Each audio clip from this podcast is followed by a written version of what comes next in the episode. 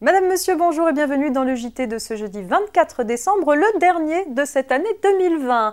Et nous nous intéresserons aujourd'hui au crédit d'impôt emploi d'un salarié à domicile, à la sanction du géoblocage injustifié et aux questions-réponses sur le dialogue social. C'est parti.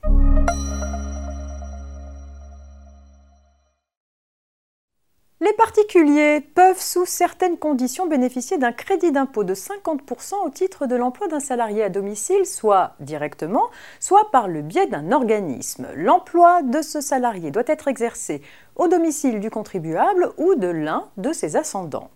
Dans le cadre de sa doctrine, l'administration fiscale précise que ce crédit d'impôt peut également s'appliquer à des sommes versées en rémunération de prestations réalisées à l'extérieur du domicile et faisant partie d'une offre globale incluant des activités effectuées à domicile, selon elle.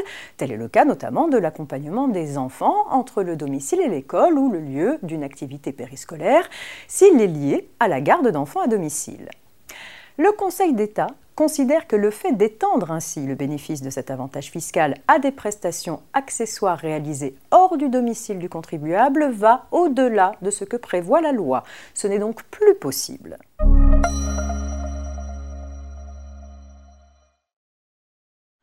Sanction du géoblocage injustifié à présent. Depuis le 3 décembre 2018, il est en principe possible d'acheter des biens et des services sur un site en ligne basé dans un autre pays de l'Union européenne dans les mêmes conditions que les clients domiciliés dans ce pays.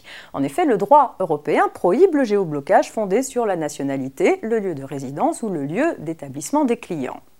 Deux ans plus tard, pour se conformer au droit européen, le droit français rend cette interdiction plus effective en sanctionnant le blocage géographique injustifié. Une loi du 3 décembre 2020 interdit ainsi aux professionnels pour des motifs liés à la nationalité, au lieu de résidence ou d'établissement du client, de bloquer ou limiter son accès à un site en ligne ou de le rediriger sans son accord express vers une version différente du site.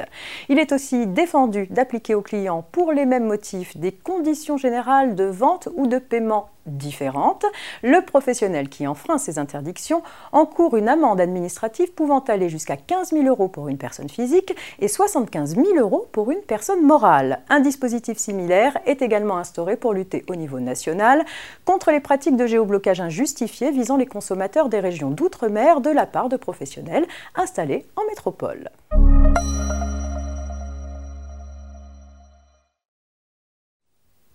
Ministère du Travail a mis à jour son document questions-réponses relatif au dialogue social en période de Covid-19.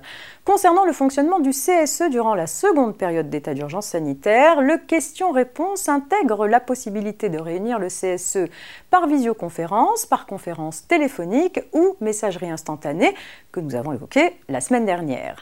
Il indique aussi que lorsque les représentants du personnel considèrent que les moyens de communication à distance sont inopérants ou insuffisants, l'employeur doit leur fournir un justificatif de déplacement professionnel permanent afin de leur permettre de se déplacer librement dans l'entreprise.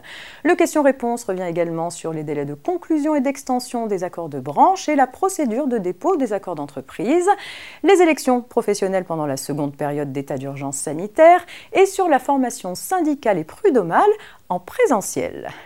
C'est la fin de cette semaine de JT, préparée par la rédaction de la revue fiduciaire, JT qui reste évidemment disponible en podcast sur rfplay.fr. Pas de JT demain vendredi, jour de Noël, ni pour les deux prochaines semaines, le service des JT étant suspendu pour la période des fêtes. J'en profite donc pour vous remercier de votre fidélité au quotidien et je vous donne rendez-vous dès le lundi 11 janvier pour la reprise des JT. D'ici là, ne manquez rien de l'actualité juridique en restant connecté à l'ensemble de nos réseaux sociaux ou encore à MyActu. Très bonne fête à toutes et tous et prenez soin de vous.